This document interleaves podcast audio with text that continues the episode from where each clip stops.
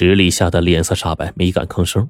洪元生连忙打圆场：“啊，翟总啊，这个事情呢，涉及到铁桥镇啊，让我来试试啊，看看啊，能不能拿到那块地。”翟胜祥听了这话，当即拒绝：“不行，老师啊，不是我信不过您，我有言在先，您这个顾问呢，就是顾而不问，我怎么让您做这种费神劳神的事呢？”洪元生见到翟胜祥不同意，也急了：“翟总啊，我反正也没事情可做，现在你有困难，我不去做，我这心里慌啊。”池里见到洪元生主动请缨，也在一旁帮腔：“翟总，洪书记对那边情况比较熟悉，不如让他来领头和政府谈判，我在旁边跑腿。”翟胜祥沉默了一会儿，才正色说：“嗯，既然老师肯帮这个忙，我哪有不乐意的呀？不过……”老师啊，你不要有心理负担，这事儿呢成就成，不成就算了，大不了啊，我换个地方拿地。池力，你拎着钱袋子，老师一说付钱，你就往外掏。翟胜祥最后把自己的底线告诉了洪元生。那块地啊是一千亩，每亩三万的价格，集团还是能接受的。洪元生成了华源集团的代表，和县政府谈起了征用雨塘口的事宜。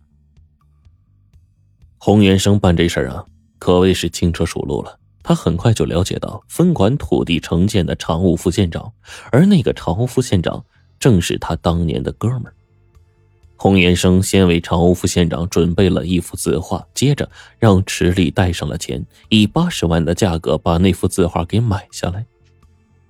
常务副县长和洪元生之间有太多的秘密往来了，因此，等洪元生向他提出准备以一万五千块钱每亩的价格把鱼塘口购买下来的时候，常务副县长看了他很久，最后点了点头。和县政府的协议是暗中签订的，出席签字仪式的是池力。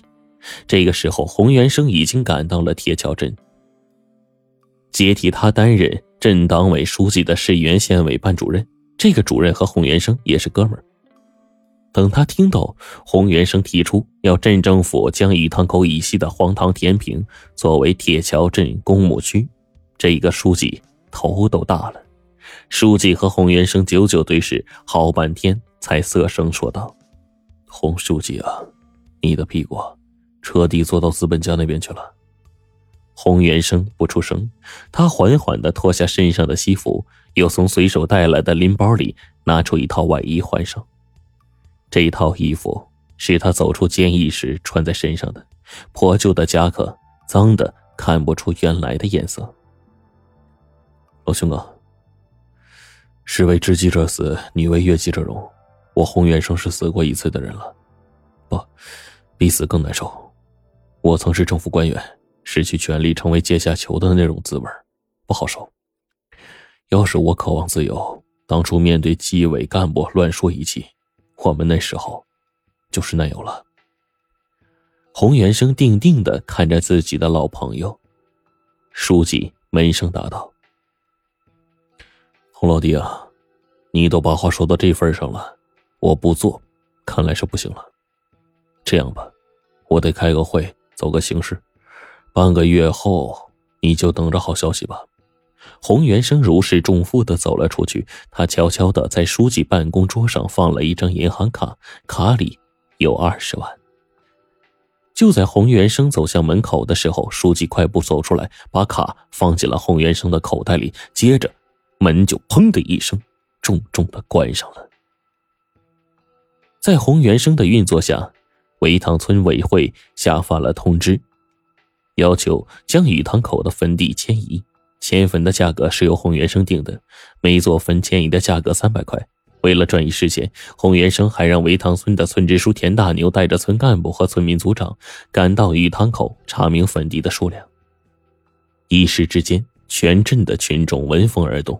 为了明确自家的坟地，有的村民带着抹布将墓碑擦得干干净净；有的坟地没有立碑的，村民们临时做个木牌插在外面。三天之后，田大牛登记坟地的数量共计三千零三座。洪元生把这个消息报告给翟胜祥，翟胜祥在电话那头朗声说：“好，谢谢老师，这事儿啊，您居功至伟。这样吧，您再给村干部一些劳务费，多开点支啊，没关系，全当是坟地里多了几座坟了。”洪元生愕然，这话让他听得很不舒服。挂了电话之后，洪元生准备离开维塘村，突然接到儿子洪小旺的电话：“爸，我昨天去我妈那儿了，我看到她桌子上放了一个材料，写了很多碧源集团的事儿，他准备上告呢。”洪小旺努力的捕捉准确的词汇：“写了什么事啊？”洪元生呆了呆，他出狱之后打听到妻子小芳的情况，小芳原来是一中的老师。自从他入狱不久后，小芳就辞职了，现在靠做家政服务挣钱。而且小芳一直没有再婚。当初离婚的时候，洪元生以为小芳另外找到高枝，对小芳是满怀愤怒。可是等到他了解到这些情况之后，他对小芳的所作所为一点也不理解。他为什么要辞职呢？难道是因为自己的事情让他感觉抬不起头吗？上面写着。翟胜祥与黑社会有联系，还有他采用贿赂的方式，是拉拢一些国家干部，为他的企业扩张提供便利。还有就是，小王说不下去了。还有什么？洪元生有些紧张，他预感到小旺没说出来的话，可能与自己有点关系。还有就是，翟胜祥将一批贪污受贿入狱的干部拉拢到自己公司当顾问，让他们充当自己马前卒。利用这些人原来的关系网，达到自己目的。小旺终于说了出来，洪元生只感觉头上挨了一闷棍，脑子里是嗡嗡的。他在电话里说：“小王啊，你别理他，他发了昏，胡言乱语气的。”小旺应了一声：“我啊，我也是这么想的。翟叔叔是个好人，他不会那样的。”返回县城之后，洪元生决定去找小芳。然而，他连续三次去了自己原来的家，每次都是铁将军把门。最后一次晚上去的，洪元生看着阳台上晾晒的衣服，心里很奇怪：小芳到底在做什么呀？做一个家政工人会这么忙吗？洪元生打听到小芳上班的那个家政公司电话，第二天一早就拨过去了，表示要请一个家政工人来打扫自己的房间。对方问了他的地址住处之后呢，马上就派人过来。洪元生说：“你们就派小芳过来吧，我听说她服务不错。”对方有些为难的说：“他最近两天没上班，也不知道去哪儿了。你要是着急的话，我们可以派其他经验丰富的家政工人。”原来小芳没有上班，他去了哪儿呢？洪元生连忙说：“呃呃，不急不急，这样吧，呃，我等他回来。”放下电话。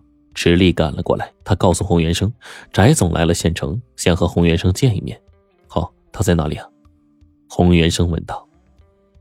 迎宾大酒店四零八房，洪先生，呃，您马上过去吧，翟总有急事找你。池力说，他的神情有些紧张。翟胜祥见到洪元生之后，先是和洪元生来了一个热烈的拥抱，然后感谢他为华源集团立下的汗马功劳。洪元生由衷的说：“识人之路，分人之忧，这是我心甘情愿做的。”翟胜祥满意的点点头。老师啊，我呢遇到一个难题，需要你的帮助啊。是这样的，这个最近房产有些滞销啊，就拿我开发出来的这个香樟花园来说吧，还有五百多套没卖出去呢。池里说，县政府啊急着拿到啊雨塘口的土地出让金。这笔钱加上迁坟的费用，差不多两千万呢。洪元生问：“你的意思是现金流出现问题了？你想怎么解决啊？”翟胜祥答道：“啊，我想这样，池里打听过了，政府呢想拿这笔钱盖廉租房，我想把廉租房的业务拿到手，这样呢就不用急着缴纳这个土地出让金了。廉租房重建肯定是要招标的呀，这个有点难度，我试试吧。”洪元生答道。没想到翟胜祥摇了摇头，啊，不仅仅是这件事还有一件事情，我想请您呢替我去省行贷一笔款，金额呢七千万，用香樟花园内五百套房子做抵押。